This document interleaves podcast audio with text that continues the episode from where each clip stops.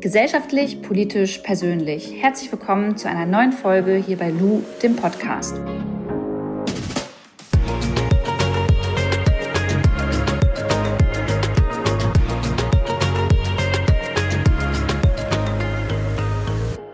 Heute geht es um unser Konjunkturpaket. Das ist ja 130 Milliarden Euro schwer und ich würde super gern mal wissen, wie sozialverträglich eigentlich diese Maßnahmen jetzt sind, die dort festgehalten wurden und wie der Klimaschutz bei dem Ganzen abgeschnitten hat.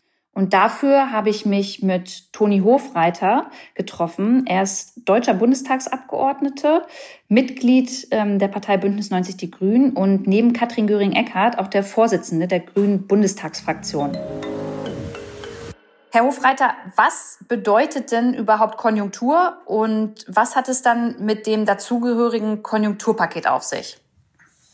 Also Konjunktur bedeutet erstmal, wie sich die Wirtschaft entwickelt.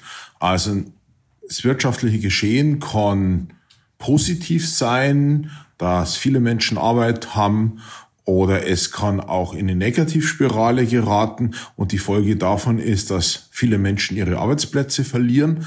Das ist im Moment der Fall, weil wir die Wirtschaft runterfahren mussten, damit nicht viele Zehntausende von Menschen auch in Deutschland sterben müssen. Deshalb, das waren richtige Maßnahmen und dagegen müssen wir jetzt Gegenmaßnahmen ergreifen, dass nicht viele Menschen bei uns arbeitslos werden. Und dafür gibt es sogenannte Konjunkturpakete. Das heißt, so eine Konjunkturpakete sind aber eher immer etwas, um kurzfristig wieder die Wirtschaft anzukurbeln. Genau, Konjunkturpakete sollten kurzfristig wirken. Im Idealfall sind Konjunkturpakete nicht nur dazu da, die Wirtschaft anzukurbeln, sondern sie sind auch sozial gerecht und tragen dazu bei, dass das Land sogenannt zukunftsfähiger wird, also dass sie nicht auf alte Technologien setzen, sondern auf moderne Technologien, dass sie auch dazu beitragen, die Klimakrise äh, zu bekämpfen oder dazu beitragen, dass ein Unternehmen, das Konjunkturhilfen erhält, am Ende Dinge so gestaltet, dass es eine bessere Zukunft hat als in der Autoindustrie unserer Meinung nach. Zum Beispiel, dass der Autoindustrie geholfen wird, Autos ohne Abgase zu produzieren und ohne Klimagase, weil wir glauben, dass die sich in Zukunft besser verkaufen lassen werden. Mhm. Auf die Inhalte kommen wir gleich nochmal zu sprechen. Das äh, Konjunkturpaket ist jetzt 130 Milliarden schwer, kann man sagen. Diese 100 30 Milliarden Euro, woher kommen die eigentlich? Also woher nimmt sich jetzt der Staat das Geld dafür? Das, äh, zum Teil kommen die Gelder daher, dass der Staat auf Einnahmen verzichtet, wie zum Beispiel bei der Mehrwertsteuersenkung. Das heißt, es kostet den Staat Geld, indem er schlichtweg die Einnahmen nicht erhält. Und am Ende kommt die Summe daher, dass sich der Staat Geld an den Finanzmärkten leiht das können große Pensionsfonds sein, das können Banken sein. Und für die Bundesrepublik Deutschland ist es sehr kostengünstig, denn wir zahlen praktisch keine Zinsen dafür, dass wir uns Geld leihen. Es gab sogar vor kurzem Zeiten, dass wir Geld bekommen haben dafür, dass wir das Geld genommen haben, weil die Bundesrepublik als so sicher gilt, dass die Leute froh sind, wenn sie uns Geld geben können. Mhm. Zum anderen ist es dann aber auch so, dass das Geld von mir jetzt als Steuerzahlerin auch kommt. Ist das richtig? Ja, natürlich wird auch ein Teil des Geldes ähm, kommt von den Steuerzahlerinnen und Steuerzahler, aber das ist im Kern der normale Haushalt. Äh, die zusätzlichen Ausgaben, die wir im Moment haben, finanzieren wir fast ausschließlich über Kreditaufnahme. Mhm. Was sind denn jetzt die wichtigsten Punkte, die da jetzt festgehalten wurden in diesem Konjunkturpaket? Also vielleicht mal so drei, vier Maßnahmen äh, nennen, die wirklich ja so sehr ausschlaggebend sind. Also die größte Maßnahme ist die Absenkung der Mehrwertsteuer temporär.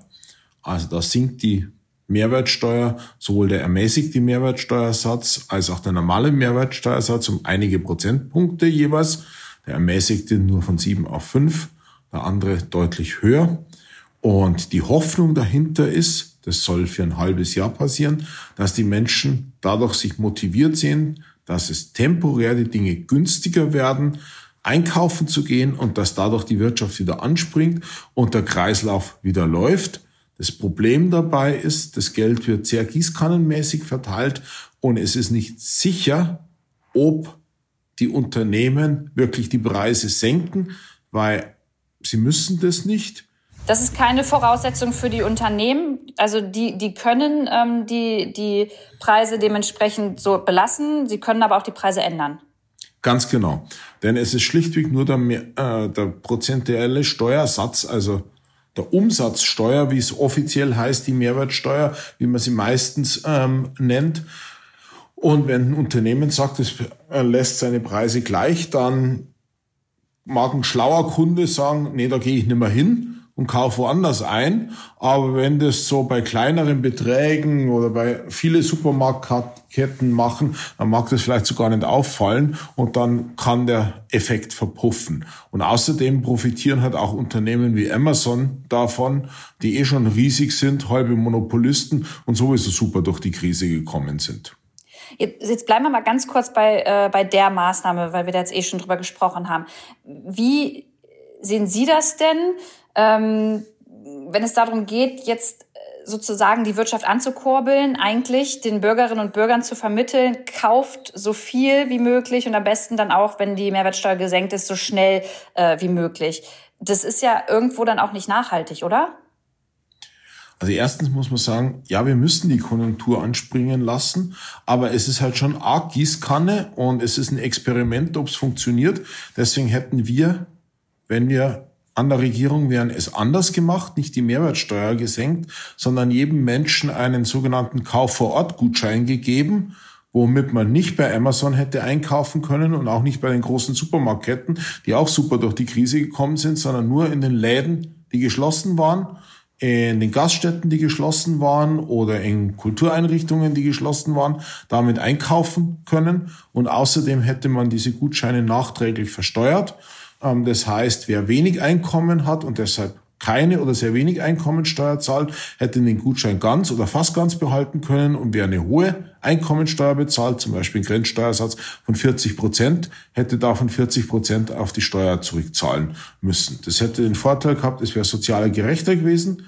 Die Unternehmen hätten nicht tricksen können und es wäre insbesondere den Läden und Gaststätten zugute gekommen, die jetzt unter der Krise sehr gelitten haben. Die ökologische aber Frage ist nur in Teilen. Ganz kurz, Herr Hofreiter, nochmal ganz kurze Nachfrage dazu. Ist es denn aber dann wirklich gerecht, wenn man sagt, okay, man hätte jetzt den großen Supermarktketten dann, ja, so einen, diesen Gutschein dann nicht gewährt, dass man da nicht hätte einkaufen können? Weil gerecht bedeutet ja eigentlich, dass jeder oder ja, jedes Unternehmen dann davon eigentlich profitieren kann, oder?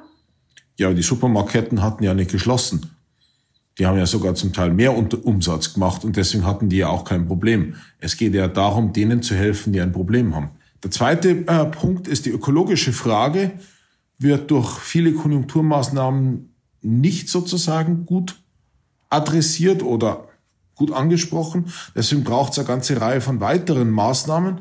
Die hätten wir insbesondere durch ein langfristiges Investitionspaket über die nächsten zehn Jahre in Griff zu kriegen versucht. Und da wäre es dann insbesondere gegangen Ausbau von sauberer Energie, das heißt Wind und Sonne, um Energiesparmaßnahmen, das heißt sowas wie, dass Häuser gedämmt werden, dass man weniger Heizung braucht, um sauberere Autos, also die Autoindustrie umbauen, um mehr Geld für die Bahn, um auch mehr Geld für ökologische Landwirtschaft. Denn neben dem, dass unsere Wirtschaft damit nicht viele Menschen arbeitslos werden, wieder anspringen muss, müssen wir halt auch unsere Wirtschaftsweise verändern, damit wir nicht unsere Lebensgrundlagen zerstören. Ich würde gerne noch mal zusätzlich auf eine andere Maßnahme zu sprechen kommen, nämlich die Abwrackprämie, die ja die ganze Zeit äh, so ein bisschen ja, im Mittelpunkt stand, auch in den Medien. Man hat äh, spekuliert, wird die jetzt stattfinden, wenn es um Verbrennungs, äh, Verbrennermotoren geht oder nicht. Ähm, hat der jetzt nicht stattgefunden? Was genau sind da jetzt die Maßnahmen? Die Maßnahmen in dem Bereich sind jetzt, dass wenn man sich ein Null-Emissionsfahrzeug, ein Elektroauto kauft oder ein Hybridauto, kriegt man nochmal mehr Geld. Und des Weiteren sollen die Ladesäuleninfrastruktur ausgebaut werden. Das ist richtig und gut. Das ist auch ein großer Erfolg für die Umweltbewegung, dass es keine pauschale Abwrackprämie gibt, dass der Druck der Umweltbewegung und der Bürgerinnen und Bürger stärker war als der Autoindustrie. Aber man muss des Weiteren dazu sagen, dass gerade viele mittelständische Unternehmen gibt im Bereich der Autoindustrie, die in großen Schwierigkeiten sind und wo viele Arbeitsplätze zu verloren drohen. Und deswegen sind wir der Meinung, dass man diesen Unternehmen helfen muss, ein neues Geschäftsmodell zu entwickeln. Denn wir wollen die Autoindustrie umbauen, aber wir wollen nicht die Menschen in die Arbeitslosigkeit schicken. Wie bewerten Sie denn dann in dem Zusammenhang, also Winfried äh, Kretschmer ist ja der Ministerpräsident von Baden-Württemberg und hatte ja tatsächlich auch für eine Abwrackprämie für äh, Verbrennungsmotoren plädiert. Wie bewerten Sie denn die Aussage? Weil der ist ja auch quasi in Ihrer Partei und äh, hatte sich jetzt aber dafür ausgesprochen. Ja, ich halte es auch für falsch, dass er sich dafür ausgesprochen hat, aber man muss dazu wissen, dass er ein besonders großes Problem hat in Baden-Württemberg, nämlich Mercedes was der große Autokonzern von Baden-Württemberg ist. Und da hängen knapp 400.000 Arbeitsplätze direkt oder indirekt oder manche sagen sogar über 400.000 Arbeitsplätze an der Autoindustrie und da insbesondere an Mercedes ist der Autokonzern, die, der die größten Schwierigkeiten hat. Deswegen halte ich es für falsch. Aber man muss sagen, Baden-Württemberg hat auch besondere Schwierigkeiten, weil nämlich Mercedes die Entwicklung besonders lange verschlafen hat. Aber dann ist ja jetzt interessant, darüber zu sprechen, wie man denen dann auch kurzfristig hilft, beziehungsweise was die Automobilindustrie da vor Ort jetzt machen muss. Und äh, was würden Sie denn, äh, ja, Herrn Kretschmer mit auf den Weg geben und sagen, Mensch, das muss jetzt mal in Baden-Württemberg dann schnell an, angepasst werden oder äh, umgesetzt werden? Das probieren die in Baden-Württemberg schon, äh, denen direkt zu helfen, indem sie die Unternehmen umbauen. Aber vieles davon ist muss eigentlich die Bundesregierung machen, weil dafür die Bundesregierung zuständig ist. Und was halt dringend notwendig ist, sind direkte Umstiegs- und Umbaukonzepte für die einzelnen Unternehmen. Nämlich wenn so ein Unternehmen, sagen wir sowas wie Zylinderköpfe produziert oder andere Komponenten, also Teile vom Verbrennungsmotor, das brauchst du halt beim modernen Auto nimmer, weil es hat halt keinen Verbrennungsmotor mehr. Das hat bloß einen Elektromotor und der ist viel simpler. Und diesen Unternehmen muss man helfen, weil die haben oft gar nicht so viel Geld, sind oft gar nicht so groß. Das sind dann keine gigantischen Konzerne und ganz viele Menschen arbeiten bei so relativ kleinen Unternehmen und denen muss man einfach ja direkt helfen, ihre Produktion umzubauen. Wir schlagen vor, technisch macht man das mit sowas wie regionalen Transformationsfonds. Ist ein kompliziertes Wort, aber es heißt im Grunde, dass man gemeinsam mit denen eine neue Geschäftsidee entwickelt und ihnen dafür für einen bestimmten Zeitraum Geld gibt, damit sie nicht bankrott gehen. Mhm. Wir haben jetzt über zwei Maßnahmen gesprochen, die im Konjunkturpaket quasi verankert sind. Ähm, sie haben ja einen Überblick darüber, es gab ja noch viel, viel mehr. Wie viel waren es insgesamt, die da jetzt äh, drin Oh, das kommt ähm, darauf an, wie man äh, das zählt. Es gab Maßnahmen ähm, im Bereich der Wirtschaft, es gab Maßnahmen im Bereich der Kommunen, es gab Maßnahmen im Bereich der Unternehmenssteuern, im äh, Bereich Klima, Energie und Umwelt, im Bereich Verkehr, im Bereich Gebäudesanierung, also ob man das jetzt äh, Untermaßnahmen oder Teilmaßnahmen zählt. Also es sind, wie gesagt, je nachdem, wie man zählt, sind es Dutzende von Maßnahmen, aber viele sind halt in unseren Augen ja etwas ungenau oder reichen nicht aus. Zum Beispiel Kommunen, das sind unsere Gemeinden und Städte, äh, die sind jetzt in ganz großen Schwierigkeiten, weil die ganz direkt sehr viel Geld verlieren und oft nicht äh, ohne weiteres Kredite aufnehmen können, wie das die Bundesrepublik Deutschland äh, machen kann. Und sowas wie eine Stadt das erleben halt die Bürgerinnen und Bürger direkt, ob das Schwimmbad weiter existiert oder die Bibliothek weiter geschlossen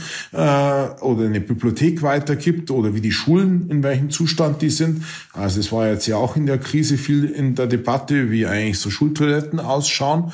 Und viele Städte und Gemeinden sind völlig überschuldet. Und deshalb war in der Debatte, ob es nicht ein Altschulden Fonds gibt für diese Städte, äh, damit die jetzt in totale Schwierigkeiten kommen. Und das war leider nicht drin. Also das Problem an dem Konjunkturpaket sind weniger die Maßnahmen, die drin sind, sondern eher die Maßnahmen, die fehlen. Es ist zum Beispiel auch nichts drin für die Ärmsten in Deutschland, die auf Hartz IV angewiesen sind, weil nämlich ganz viele Tafeln sind zu und ganz viele Unterstützungsangebote sind zu. Und wenn man 130 Milliarden ausgibt, dann sollte man vielleicht auch die Ärmsten etwas unterstützen. Ja, und tatsächlich äh, haben mir ein paar Followerinnen äh, und Follower von mir geschrieben, dass auch äh, die Pflegekräfte, die ja jetzt gerade die letzte Zeit wirklich ähm, ganz, ganz äh, wichtige Arbeit geleistet haben, dass für die eigentlich auch nichts in diesem Paket mit enthalten ist, richtig? Das ist ein weiteres Beispiel, ähm, dass wir deutlich bessere Entlohnung äh, für Pflegekräfte haben möchten. Auch das ist in der Form nicht umgesetzt, wie man sich's wünscht. Oder auch für ähm, Familien. Also es gibt jetzt das, den Kinderbonus. Gut, das sind 300 Euro, das ist besser wie nichts. Aber wir hätten vorgeschlagen, dass es halt ein Corona-Elterngeld gibt, womit man langfristig Sicherheit hat. Also die, diese Zahlung ist jetzt was Einmaliges, richtig? Ja, genau, die mhm. Zahlung ist was Einmaliges. Und wir wissen ja nicht, wie lang bestimmte Maßnahmen aufrechterhalten äh, werden müssen, nämlich im Kern muss eine bestimmte Menge von Maßnahmen aufrechterhalten, bis wir einen Impfstoff haben. Denn der Virus ist für uns Menschen ganz neu. Der ist ja erst im Oktober, November, vielleicht auch schon im September ähm, von einer Tierart auf uns Menschen übergesprungen. Deswegen ist außer den wenigen Menschen im Verhältnis, die die Krankheit schon überstanden haben, niemand immun. Und deswegen müssen wir vorsichtig sein, bis wir einen Impfstoff haben. Und wann wir einen Impfstoff haben, das hängt auch an Glück in der Wissenschaft. Es kann im Herbst diesen Jahres sein, es kann im Winter sein, es kann allerdings auch erst im Frühsommer nächsten Jahres sein. Und deswegen ist unsere Meinung, man muss die Menschen unterstützen, solange die Maßnahmen eben aus Gesundheitsgründen notwendig sind und ihnen nicht nur einmal Geld geben, damit die Leute Sicherheit haben und sich nicht sofort wieder Sorgen machen müssen. Wenn wir jetzt nochmal auf den Klimaschutz äh, zu sprechen kommen, wie hat denn der innerhalb dieses Konjunkturpaketes abgeschnitten? Weil eigentlich äh, habe ich so ein bisschen das Gefühl, der wird gerade ein bisschen vergessen. Und tatsächlich müssten wir alles, was wir jetzt gerade machen und alle Maßnahmen, die wir gerade ergreifen, an den Klimaschutz anpassen, ähm, weil das ja auch wirklich eine Krise ist, die Klimakrise, die uns noch lange beschäftigen wird und auch die Folgegeneration. Der Klimaschutz hat so lala abgeschnitten. Wir haben befürchtet, dass es, wie gesagt, eine Verbrennerabwrackprämie gibt, also auch noch Geld fürs Falsche. Ah, das ist zum Glück auch durch starke Unterstützung durch die ähm, Umweltverbände verhindert worden. Aber es gibt halt nicht den großen Schritt nach vorn. Also der Ausbau der erneuerbaren Energien findet nicht statt in dem Form, wie notwendig ist. Sie haben mal wieder versprochen, den Solardeckel aufzuheben. Was ist der Solardeckel? Es ist in Deutschland de facto nicht gestattet, ähm, über eine bestimmte Menge Photovoltaikanlagen hinaus zu bauen, weil nicht der Bau gedeckelt ist. Das nennt sich Solardeckel.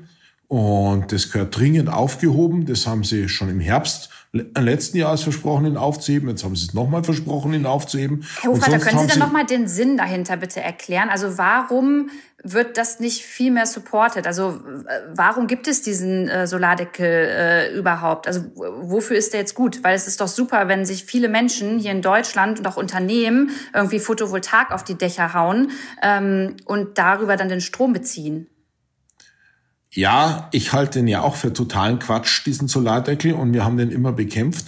Eigentlich müsste man da die CDU oder die SPD fragen, was da der Sinn dahinter ist.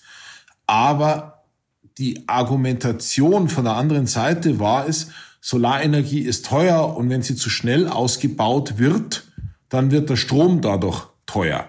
Der Punkt ist nur, das stimmt inzwischen nicht mehr. Solarenergie war mal teuer, ist durch die technische Entwicklung jetzt günstig geworden und ist inzwischen mit die günstigste Methode, um Strom zu produzieren. Und deshalb ist der einfach schlichtweg nur Quatsch. Aber es gibt in Teilen der CDU-CSU insbesondere Leute, die aus ideologischen Gründen immer noch der Kohle- und Atomkraft hinterher trauen und deshalb den Ausbau der Photovoltaik bekämpfen. Wie sieht's denn äh, dann gerade so im Bereich äh, Sanierung aus? Also wenn man Gebäude saniert, wurde da irgendwas getan zum, für den Klimaschutz? Nee, die Gebäudesanierung ist in dem Konjunkturpaket nahezu komplett vergessen worden.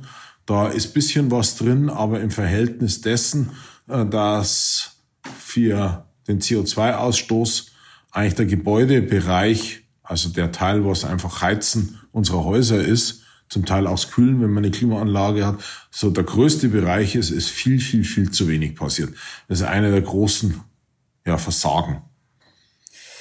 Aber wie, wie funktioniert es denn, dass die Politik sich darauf einigt, wie bei uns in Zukunft Wachstum und Konsum aussieht? Weil es muss ja irgendwie alles nachhaltig ausgerichtet sein. Und eigentlich müssen Unternehmen ja auch Auflagen bekommen, wenn es darum geht, wie viel Emissionen sie ausstoßen. Ähm, man muss ja normalerweise müsste man ja jede Maßnahme ähm, daran ausrichten, wie viel Emissionen da ausgestoßen werden, damit wir irgendwie noch äh, überhaupt ähm, das Ziel aus ähm, ja, dem Pariser Klimaabkommen irgendwie äh, hinbekommen, oder?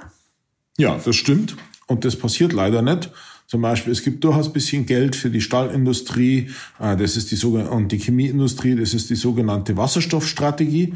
Es gibt gern mal Geld, aber wirklich Ziele und feste, harte Maßnahmen, die sagen, ihr müsst dann auch mit dem CO2-Ausstoß runter, die gibt's leider nicht. Das ist ein weiterer Hauptkritikpunkt von uns.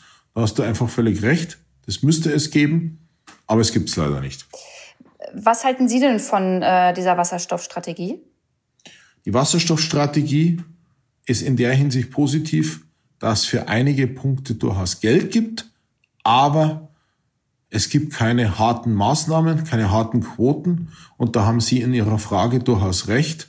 Es müsste da durchaus mehr Maßnahmen geben, damit die Ziele wirklich eingehalten werden. Aber ist Wasserstoff so hier die Zukunft für uns in Deutschland? Wasserstoff kann, je nachdem wie er hergestellt wird, für viele Dinge eine Grundlage sein, denn ich kann Wasserstoff mit Hilfe von Windkraft oder Photovoltaik aus Wasser herstellen und ihn dann als Basis benutzen für eine CO2-freie, also klimafreundliche Stahlherstellung oder für eine CO2-freie Chemieproduktion. Aber dafür brauche ich halt Photovoltaikanlagen und Windkraftanlagen, damit ich zumindest einen Teil des Wasserstoffs hier bei uns produziere. Wenn ich den Wasserstoff mit Hilfe von Braunkohlekraftwerken produziere, dann macht das Ganze natürlich keinen Sinn, dann ist das einfach richtiger Quatsch. Mhm. Ich würde jetzt gerne noch mal kurz auf die Lufthansa zu sprechen kommen. Die hat jetzt nicht wirklich was, glaube ich, mit dem Konjunkturpaket zu tun. Ähm, aber äh, die Lufthansa wurde jetzt ja auch vom Staat dementsprechend unterstützt. Gab es da ähm, Auflagen dafür, dass äh, ja, die Lufthansa jetzt finanziell unterstützt wurde, äh, die sie einhalten muss? Also auch ähm, in Sicht auf Klimaschutz? Also die Lufthansa bekommt 9 Milliarden Euro Steuergeld ein großer Teil davon als stille Beteiligung und als Kredite. Nur 300 Millionen werden verwendet, um Aktien zu kaufen. Damit hat der Staat, obwohl er so viel Geld verwendet, ganz wenig Einfluss auf die Lufthansa. Und das Problem ist, es gibt weder vernünftige Beschäftigungsgarantien, also soziale Absicherung, noch wirklich echte Vorgaben für den Klimaschutz. Das heißt, der Staat oder wir alle geben sehr viel Geld für die Lufthansa, dass die eigentlich fast mit dem Geld machen kann, was sie will. Frankreich zeigt, wie es besser geht. Air France wurde auch vom Steuerzahler gerettet, aber mit entsprechenden Klimaauflagen. was wäre denn so eine Auflage? Also was wäre denn eine Klimaauflage, die Sie sich gewünscht hätten, ähm, wenn Sie jetzt hätten sagen können, okay, liebe Lufthansa, das müsst ihr machen, dann kriegt ihr das Geld? Ein Konzept zum Beispiel, wie man nach und nach die Inlandsflüge einstellt und durch die Bahn ersetzt. Okay, also das wäre so eine. Und das hat äh, Frankreich gemacht? Da ist Frankreich, äh, das hat Frankreich mit Air France abgesprochen. Okay. Herr Hofreiter, eine letzte Frage. Wir haben jetzt schon viel darüber gesprochen, aber ähm, wenn Sie, Sie stellen sich jetzt mal vor, also fiktiv, Sie können äh, unsere Wirtschaft transformieren. Äh, wie sieht diese dann ja in ein paar Jahren aus? So in drei, vier Sätzen bitte. Die Bahn wäre schneller und pünktlicher. Fahrradfahren in der Stadt wäre sicher. Die Autos zumindest die neu produzierten, wären sauber. Die Chemieindustrie würde nicht mehr mit Erdöl laufen, sondern aufgrund von grünem Wasserstoff. Wir hätten mehr Windräder, ja. Wir hätten auch mehr Photovoltaik. Der Strom wäre dadurch sauberer. Wenn wir es richtig machen, noch nicht mal teurer. Unsere Städte und Gemeinden wäre die Luft sauberer und sie wären leiser und die Straßen wären sicherer. Und was wir jetzt noch gar nicht besprochen haben, das Thema Landwirtschaft. Ich finde, das kommt tatsächlich auch mal viel zu kurz. Das Thema Landwirtschaft ist ein Riesenproblem, denn die Menge der Tiere, die wir bei uns halten, ist einfach zu hoch um das nachhaltig zu machen. Das heißt, wir müssen mit dem Fleischkonsum weiter runter. Der sinkt in Deutschland, aber er ist im Verhältnis immer noch zu hoch. Wir importieren immer noch zu viel Soja aus zerstörte Regenwälder. Wir halten immer noch viel zu viele Tiere auf zu dichten Raum und auch die Stickstoffgaben sind zu hoch für die Umwelt und deshalb da brauchen wir mehr direkte Unterstützung für die Landwirte, damit die mit dem Geld, das sie bekommen, vernünftig auskommen. Und wir brauchen Regeln, dass die Düngemenge sinkt, dass die Tiere mehr Platz haben und wir müssen anders sozusagen mit anderen Ländern umgehen, nämlich dass wir hier Regenwälder zerstören oder in Brasilien Regenwälder zerstören, damit das Schnitzel hier bei uns billig ist. Das ist einfach unverantwortlich. Vielen Dank, Herr Hofreiter, für das Gespräch. Das wäre sehr interessant. Ich danke Ihnen.